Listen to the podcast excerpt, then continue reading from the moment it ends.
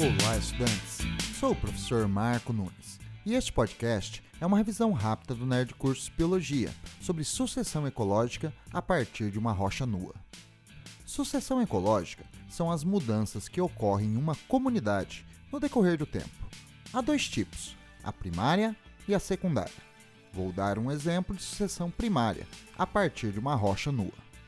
As rochas são meios desfavoráveis à colonização por seres vivos. Não retém água e a retirada de nutrientes é muito difícil. Mas alguns organismos conseguem. São os líquens, organismos simbiontes formados pela associação mutualística entre algas e fungos.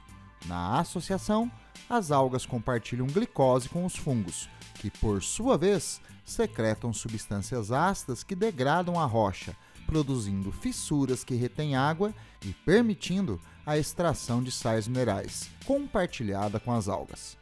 Os líquens são considerados organismos pioneiros e atraem animais como insetos que os usam como alimento, atraindo por sua vez outros animais como as aves. Quando esses seres morrem, seus cadáveres são decompostos, contribuindo para a formação de uma fina camada de solo, permitindo a instalação de vegetais como os musgos. O processo de formação do solo vai se acentuando e o ambiente vai sendo gradativamente colonizado por vegetais mais exigentes, como as samambaias e gramíneas, e depois por pequenos arbustos.